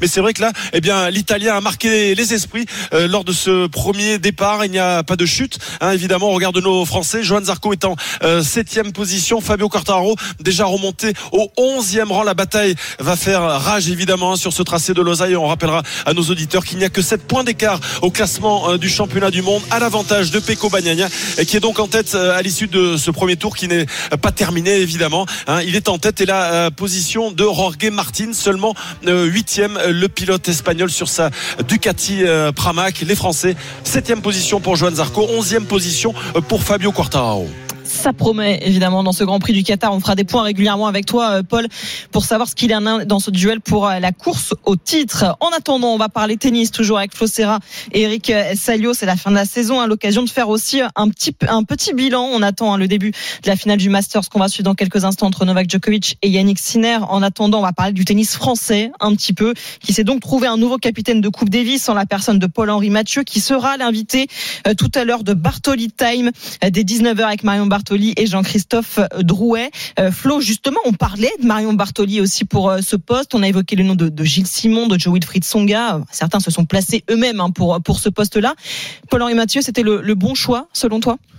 Il y avait, euh, il y avait plusieurs bons choix. Hein. Je, pense euh, avec euh, les, anciens joueurs qui s'étaient aussi présentés, que ce soit Polo, Gilles. Je pense qu'ils ont tous Joe, ils ont tous de bonnes idées. La génération qui a actuellement quelques joueurs d'expérience comme Adrian Manarino aussi, et puis les plus jeunes avec Hugo Humbert, Arthur Fils, j'en passe. Je pense qu'ils ont pas mal d'expérience également. Donc pour Adrian et les jeunes joueurs ont aussi beaucoup de respect pour ces anciens joueurs lois. Donc je pense que en s'entourant bien, peut avoir beaucoup d'échanges pour euh, pour euh, les rendre encore euh, meilleurs. Et moi je pense que franchement il y avait plusieurs possibilités Polo a beaucoup d'expérience sur le circuit en Coupe Davis. Donc c'est c'est également c'est également un bon choix et je sais que il a, il a vraiment, euh, il lui tient vraiment à cœur de faire quelque mm. chose de grand avec euh, avec l'équipe de France. Eric, le choix de Paul-Henri Mathieu, c'est aussi une forme de, de, continuité. Lui qui était responsable aussi du, du haut niveau jusque-là, directeur du haut niveau depuis deux ans, il connaît aussi tous ces joueurs-là. Complètement, il les suit sur le circuit depuis depuis deux ans. Il est présent sur tous les grands chelems. Euh, Monte Carlo, je me souviens, il était là-bas, donc il a il a vraiment un contact euh, avec avec la jeune génération, donc pour euh, avec les coachs aussi pour voir comment les, les mecs s'entraînent, quels sont tous leurs plans. Donc euh, de toute façon, la, la situation est devenue urgente puisque on connaîtra la semaine prochaine le premier adversaire des Bleus, match début février, donc il fallait vraiment faire vite. Donc euh, ils ont pris quelqu'un de la maison. Euh, donc l'Apollo, il est en train de très sollicité parce que je l'ai croisé un peu par hasard euh, samedi pour sur lors d'un match par équipe à à Boulogne-Billancourt et très sollicité. Il va, il va devoir former son staff aussi, Ah bah c'est oui. par mission. Euh, il va lui falloir trouver un, un entraîneur. Je pense qu'il va garder un peu sinon le même staff médical, mais il lui faut un entraîneur. Donc euh, première grosse décision à prendre, parce qu'après, bon, euh, on sait qu'il sera aussi euh, euh, chef de mission pour les Jeux, mais là les Jeux, la, la sélection se fera naturellement selon le classement ATP, classement, donc ouais. euh, il n'a pas de, de choix à faire. Mais il va devoir aussi gérer le cas Adrian Manarino, parce qu'on sait que Manarino euh, ne s'estime pas bon terre. sur terre battue. Mm. Il l'a dit, euh, à l'US Open, il m'a dit, je suis une chef sur terre. Bon, il dit ça en rigolant, bien sûr, mais il peut, euh, il peut très bien ne pas s'inscrire euh, pour les Jeux. Pour les Jeux. cas, ça libérerait une place. Ils joueront à euh, Roland Garros, on rappelle, donc le terrain voilà. battu. donc, il va falloir gérer tout ça, créer aussi une équipe de double, euh, euh, aussi euh, savoir si Edouard Rogessin va bien jouer le double avec Nicolas Mahut. Il y a beaucoup d'inconnus, donc il a, il a pas mal de pain sur la planche, c'est bien. Il y a un vrai chantier, effectivement. On va parler justement du niveau du tennis masculin français aujourd'hui. Euh, euh, Flo, il y a quand même 12 joueurs dans le top 100 mondial euh, aujourd'hui français. Euh, il y a du potentiel dans cette équipe-là. Oui, euh, il y a du potentiel. J'ai plusieurs petites choses à retenir aussi cette saison avec euh, avec euh, Arthur Fils notamment euh, qui euh, qui confirme et qui a quand même remporté son premier titre euh, cette année à, à 10 et 18. Alors il avait 18. Euh, 19, 19. maintenant, Mm. euh, quand il remporte ce premier titre, déjà 36e mondial. Il refait une finale il y a quelques semaines à, à Anvers, euh, et, euh, et, et ça c'est c'est plutôt bien parce que tu sens que c'est un joueur encore qui peut progresser. Il était bien entouré euh, avec avec Laurent Raymond, le staff qu'il avait. Maintenant, euh, euh, Seb Grosjean qui euh, qui rentre aussi dans dans le staff. Donc euh, je pense qu'il peut il peut encore euh, bien sûr s'étoffer physiquement. Il va falloir bien surveiller euh, les les sur le plan physique encore pour tenir et faire des saisons très longues et régulières sans se blesser. Donc pour ça, il faut être bien entouré. Et je pense que je pense qu'il l'est et que et qu'il faut être très vigilant là-dessus. Il y a également Lucas Vanaché qui arrive, qui fait une belle saison aussi. Donc les, les jeunes, 19 ans les jeunes, voilà, Il 19 y a ans sont là. On va les voir dans quelques semaines normalement sur euh, sur la next gen euh, en, en ATP Finals aussi, mais pour les pour les jeunes jusqu'à 21 ans.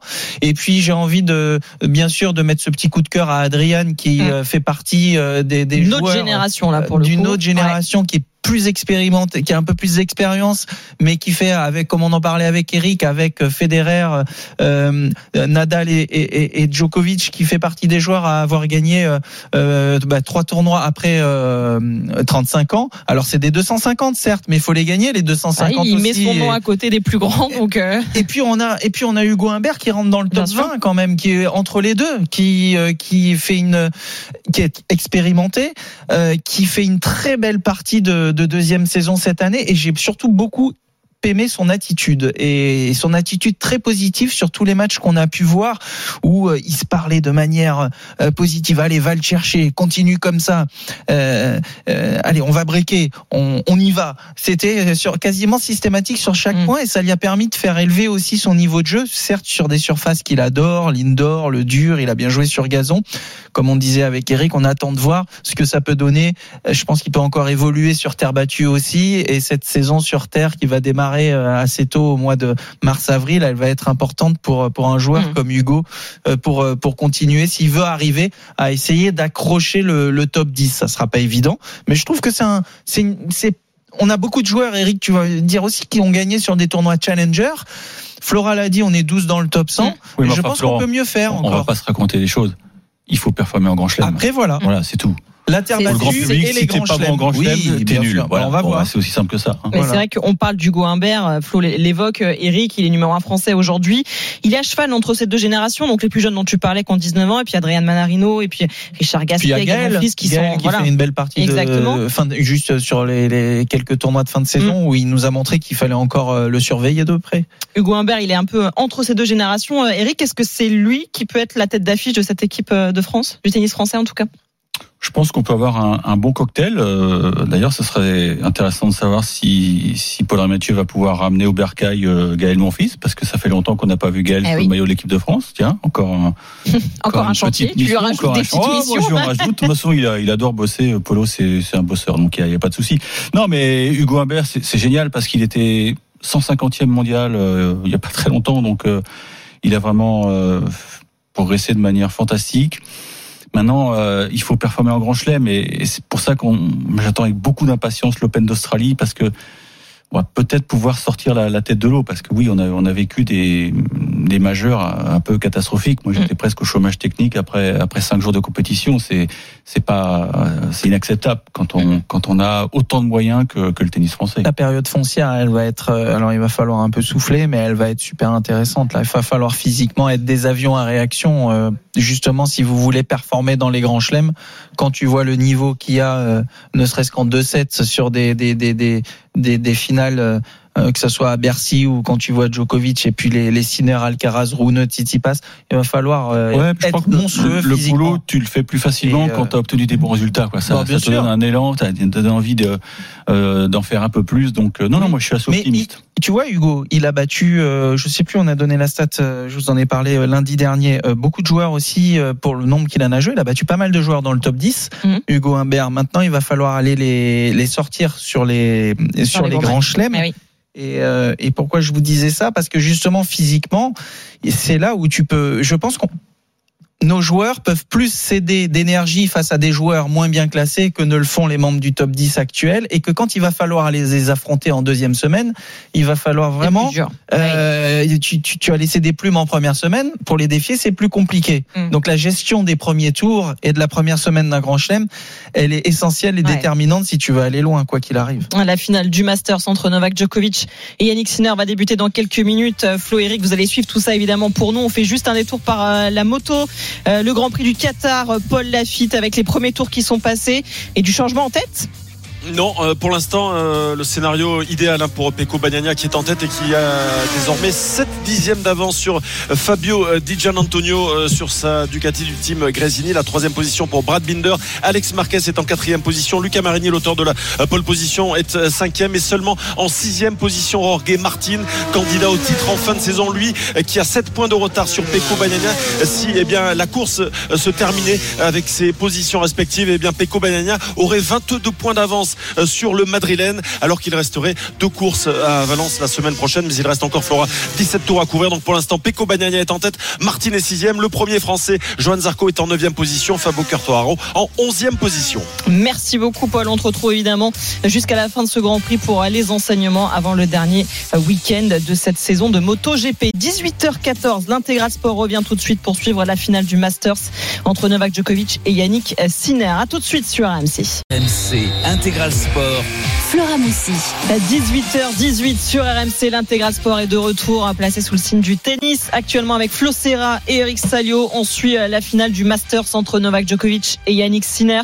Ça vient de débuter, euh, Eric, avec euh, déjà un, un bel échange entre les deux hommes. On sent que ça va se répondre coup pour coup là. Ouais, 1 jeu 0 pour Novak Djokovic qui a hum, ouvert le, cette finale au service avec un jeu blanc.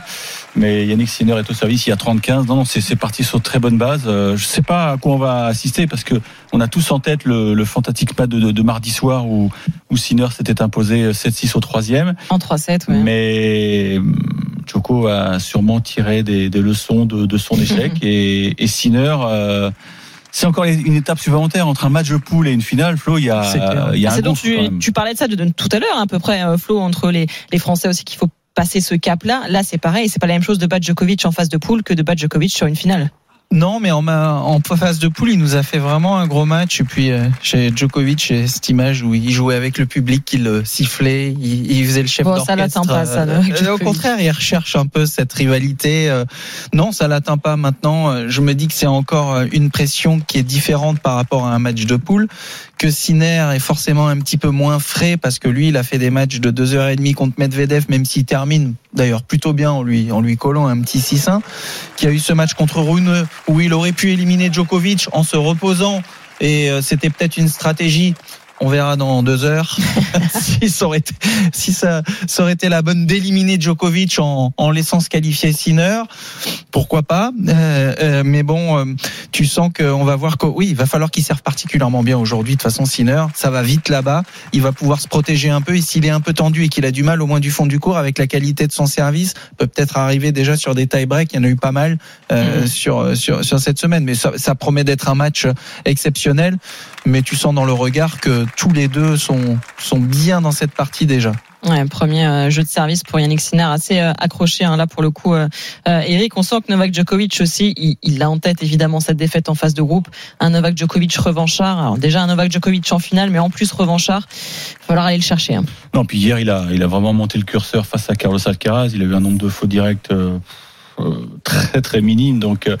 Euh, il a obligé Alcaraz à tenter des points et là il oblige aussi Sinner à, venir au filet mais Sinner s'en bien un Ce jeu petit jeu au filet encore. Hein, Et progressé, c'est hein. sympa d'y venir. Il hésite pas à y aller. Il y va dans le dans le revers de Novak Djokovic pour lui prendre du temps ici. Et puis la petite la petite volée aussi. C'est des choses où il hésitait un peu plus à y aller, comme s'il avait l'élastique qui le retenait un peu là, d'aller au filet. Mais je, je trouve qu'il a soit il se force. Et Lindor aide aussi à y aller euh, comme ça.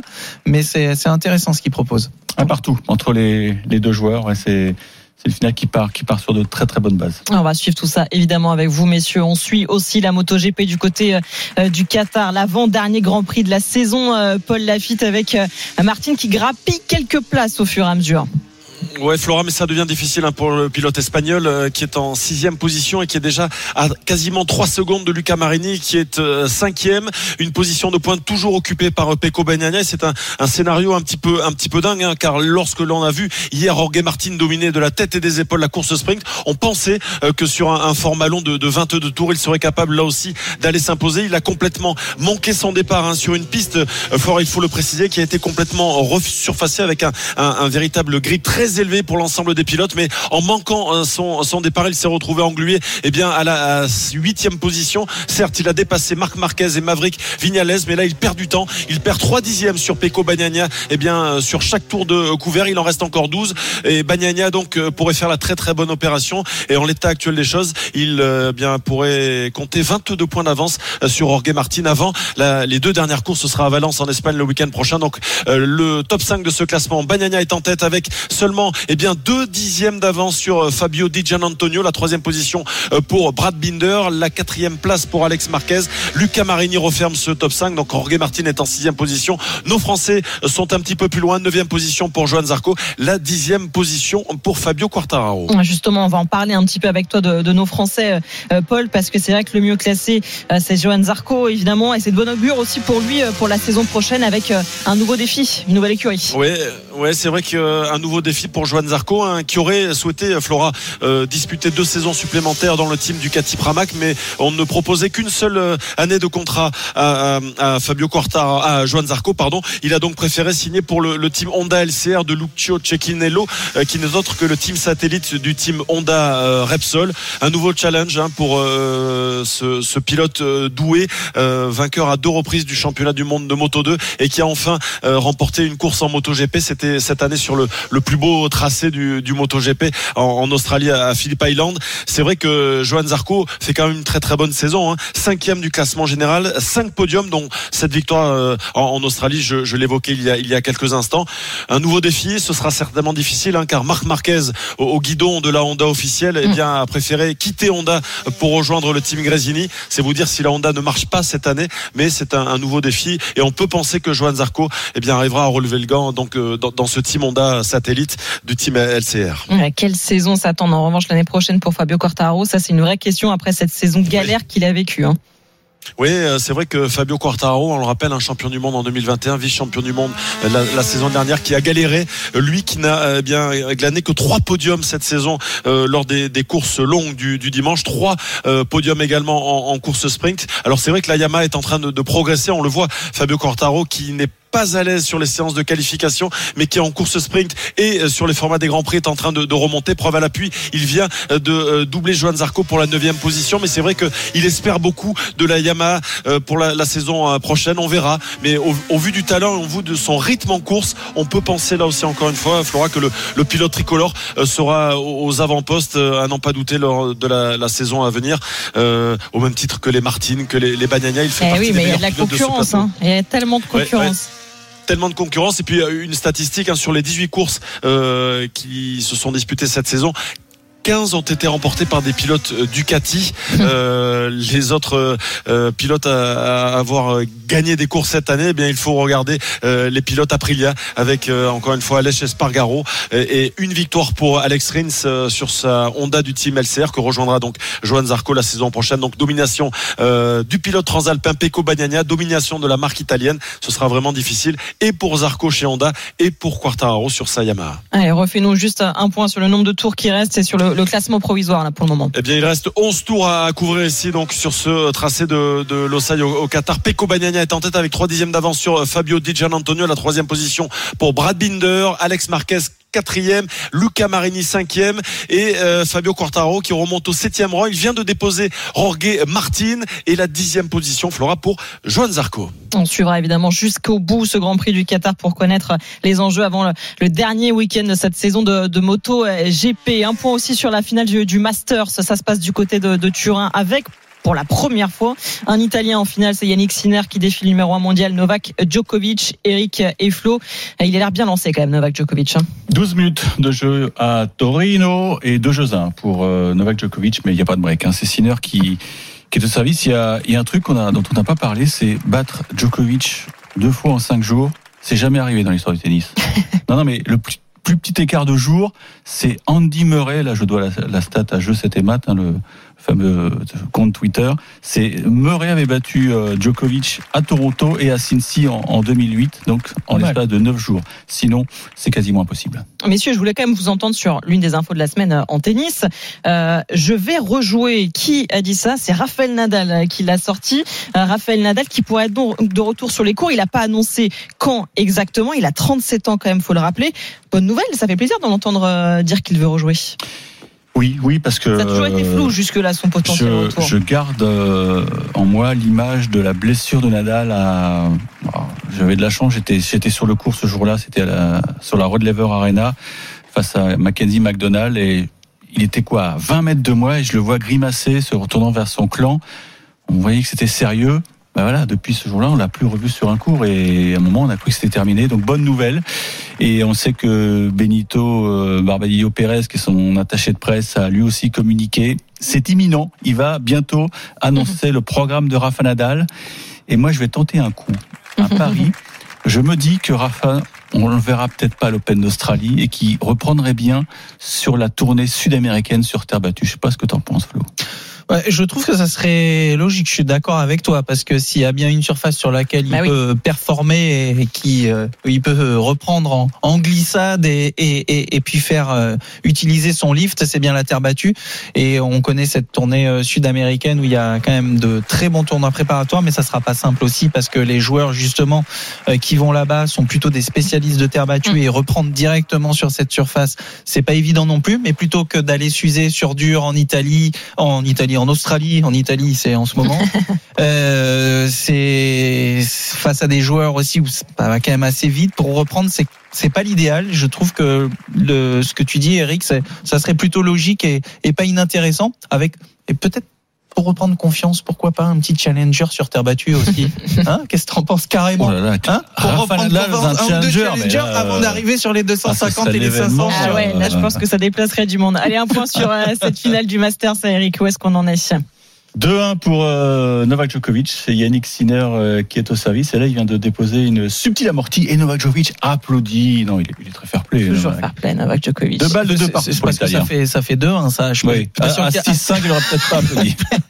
Allez, il est 18h29. L'intégral sport revient tout de suite pour suivre cette finale, évidemment, du euh, Masters. Et puis, on va parler des championnats de France de judo aussi dans quelques instants. À tout de suite sur RMC. RMC Intégral Sport. Flora Moussi. 18h33, on est de retour sur AMC dans l'intégral sport avec euh, Flo Serra et Eric Salio pour suivre la finale du Masters. Et déjà un break pour Novak Djokovic, messieurs. hein. Oui, un break réalisé dès le quatrième jeu pour le numéro un mondial. Donc, il se détache déjà trois jeux à 1. Ça jette évidemment un froid dans, dans la magnifique salle de, de Turin. Mais c'est vrai qu'on se sentait un peu crispé. Et puis surtout, Novak Djokovic est sur la même lignée que- qu'hier soir face à Alcaraz. Donc, euh, indébordable. Pas de faute. Il va falloir que Sinner soit très costaud dans la tête.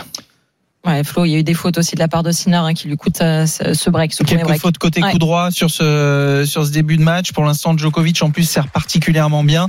Euh, il l'avait déjà un peu embêté sur son premier jeu. Et lui est pour l'instant plus tranquille aussi sur ses mises en jeu. Donc euh, tu mets plus facilement la pression sur le service adverse.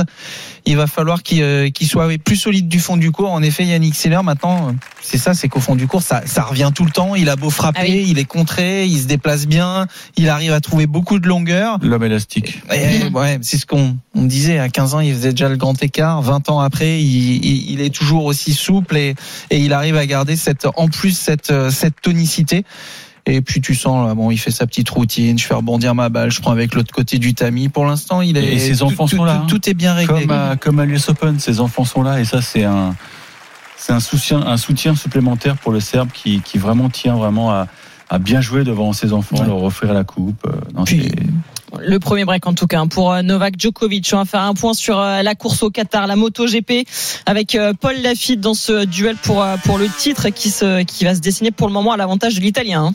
Ah oui, qui prendrait une sacrée option Flora puisque Pecco Bagnaia est toujours en tête. Il n'a qu'un dixième d'avance.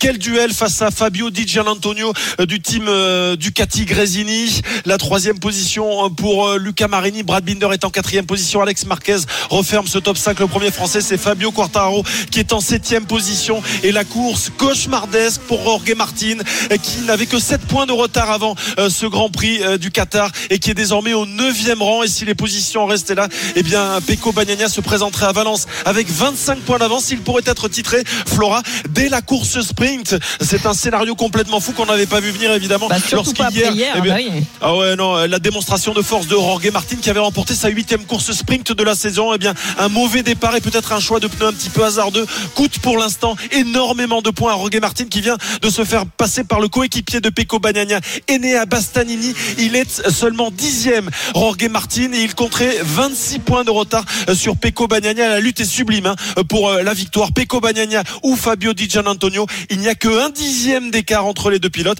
il reste cinq tours à couvrir ça promet évidemment dans la fin de, de ce Grand Prix. On était à, Turin, au Qatar. Direction maintenant le Palais des Sports de Caen qui accueillait ce week-end les championnats de France de, de judo. Le tout sans les plus grandes stars hein, au repos après les championnats d'Europe. Mais Morgane Maury est bien présent sur place pour AMC. Salut Morgane. Bonsoir à tous, on voyage. Exactement. C'est c'est pas mal aussi le Palais des Sports euh, de Caen. Morgane. bien, nouvelle salle. En plus, ouais, quelques enseignements quand même à retenir de, de ces championnats de France. Dis-nous tout. Oui. La salle est en train d'être euh, d'être démontée, donc fin de ces championnats de France qui ont sacré 14 champions de France. Euh, certains très jeunes, Melchior Korn qui a 19 ans, qui sort, qui était championne du monde junior il y a quelques semaines, sacrée en moins de 63 kilos. On attendait beaucoup des catégories où il y avait de la pression justement parce que ce sont des, catégories qui ne sont pas fortes à l'international, notamment les moins de 73 kilos. Hier, la performance de, de Joanne Benjamin Gaba, le numéro 1 français, l'a emporté. Les autres tricolores, les meilleurs de cette catégorie dans l'Hexagone étaient présents. C'est Gaba qui est sorti du chapeau et euh, qui tient la corde pour être sélectionné euh, l'an prochain aux Jeux Olympiques. Une catégorie des moins de 100 kilos aussi où on espérait voir du, spectacle en l'absence du leader Aurélien Diès. On l'a un tout petit peu moins vu. Euh, le spectacle, c'est Alexandre Idir, un vieux de la vieille, un garçon qui a déjà été quatre fois champion de champion de France, médaillé européen, sélectionné olympique, qui qui l'emporte en, catégorie moins de 100 kilos et qui sera lui sélectionné au tournoi de Paris pour continuer à rêver, pourquoi pas, pour aller chercher Aurélien Diès et la place de, numéro 1 euh, des moins de 100 C'est souvent une compétition tendue, les championnats de France de judo, parce qu'il y a beaucoup d'enjeux, donc se sélectionner pour le tournoi de Paris. Mais on a vu du judo et ça, c'est un bon point. Flora, c'est rare. On était là pour ça. Effectivement, deux noms à retenir quand même dans ces championnats de France. Un côté homme et puis un côté femme aussi.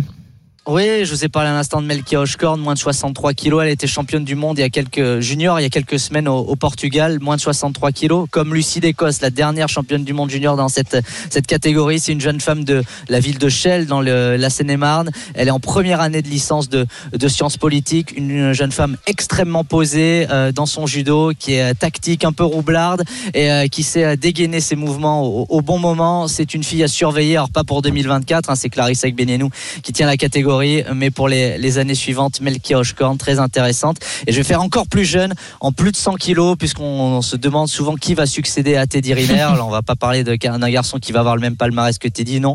Mais à 16 On lui ans, souhaite, mais- Matteo, Akian, ouais, Matteo Akiana Mongo, garçon qui a 16 ans, qui est vice-champion du monde cadet. Donc, on est, euh, il est, il est cadet jusqu'à la fin de l'année, cinquième en plus de 100 kilos. C'est un garçon qui a du judo plein les mains, qui bouge bien et qui a fin de victoire. Alors, il est au pied du podium. Il a perdu contre son coéquipier Amadou Maïté euh, pour la place de la place de bronze. Mais un nom à retenir Matteo Akiana Mongo, 16 ans seulement, en plus de 100 kilos. T'en as parlé évidemment de cette échéance des JO 2024 à l'été prochain que vous suivrez sur RMC puisqu'on est la radio euh, officielle. Morgane, on va connaître hein, cette semaine les premiers sélectionnés olympiques.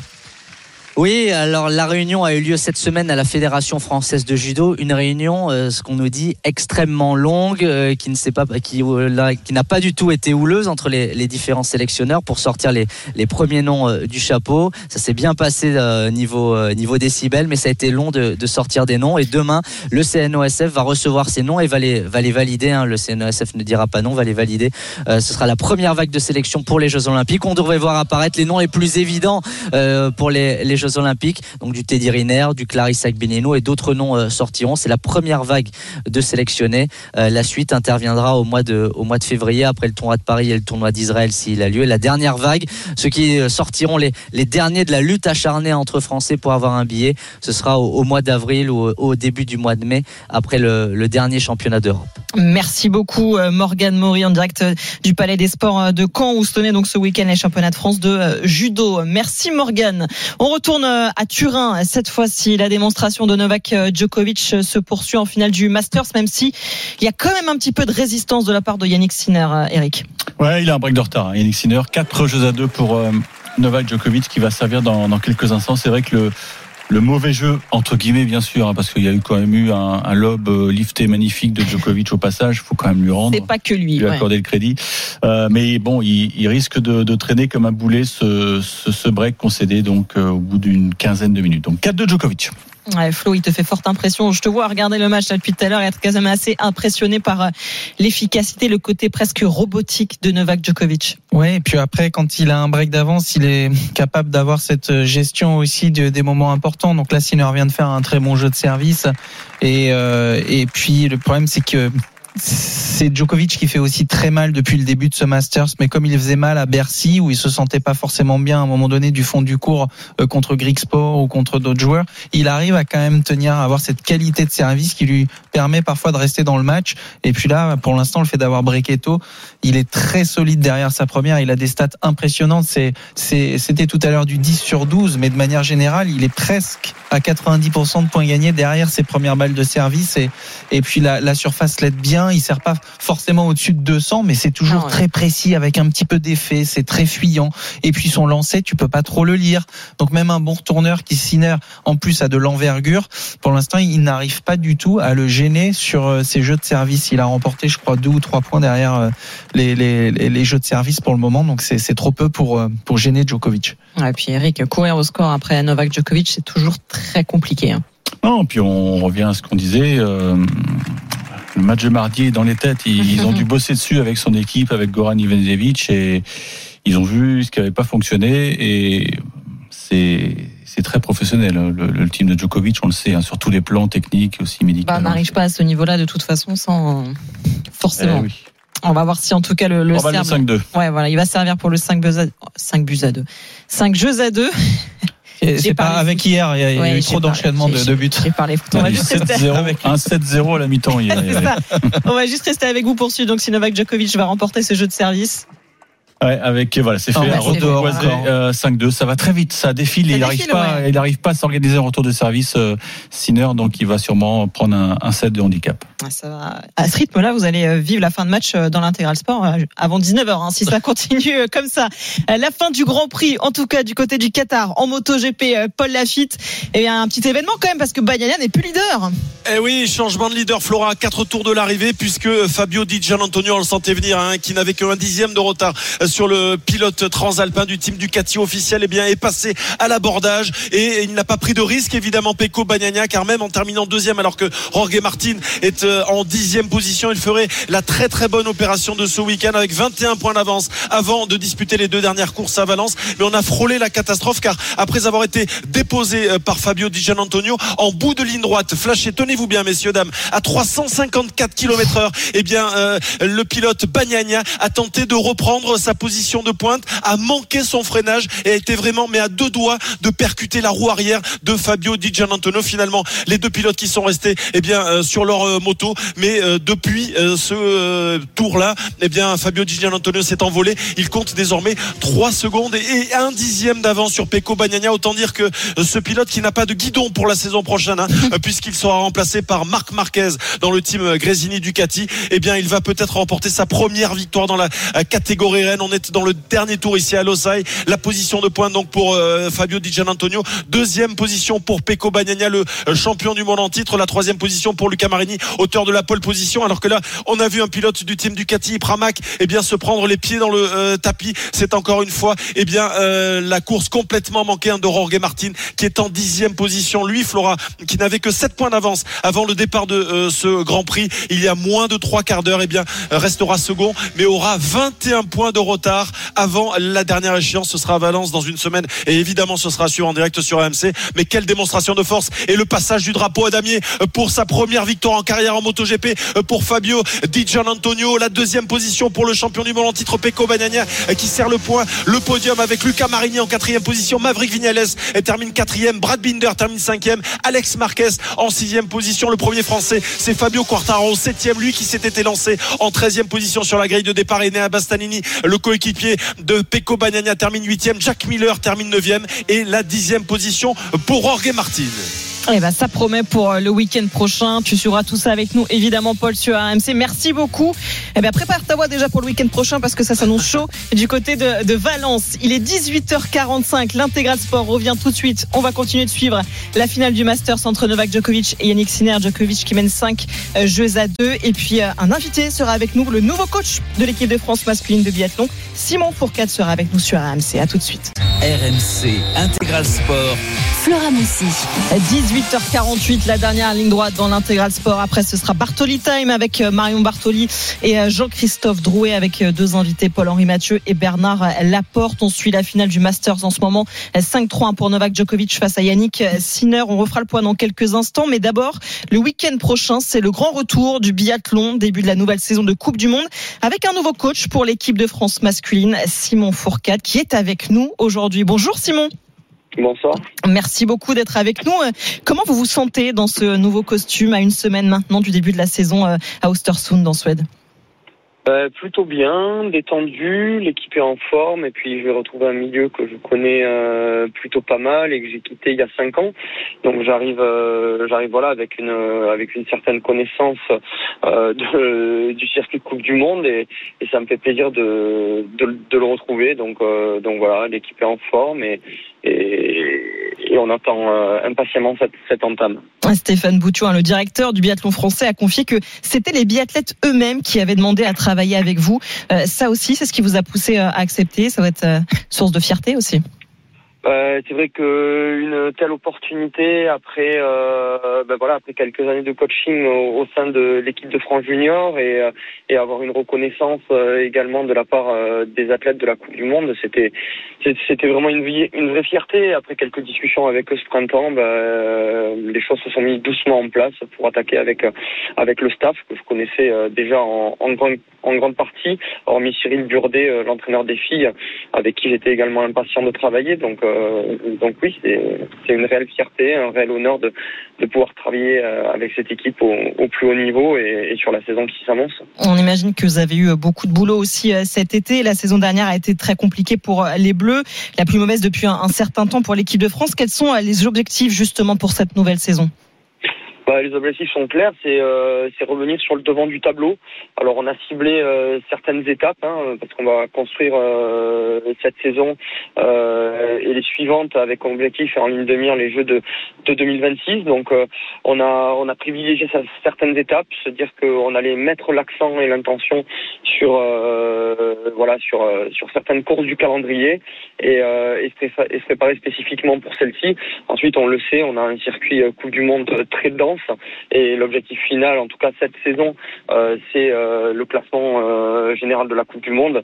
Donc, donc on se battra un petit peu sur tous les fronts avec un point d'orgue à Nové Mesto mi-février. On est avec Simon Fourquet, le nouveau coach hein, de l'équipe de France masculine de, de, biathlon. Simon, quand vous avez endossé ce costume, quelle était la plus grosse marge de progression pour cette équipe de France Sur quel point vous avez le plus travaillé avec vos équipes?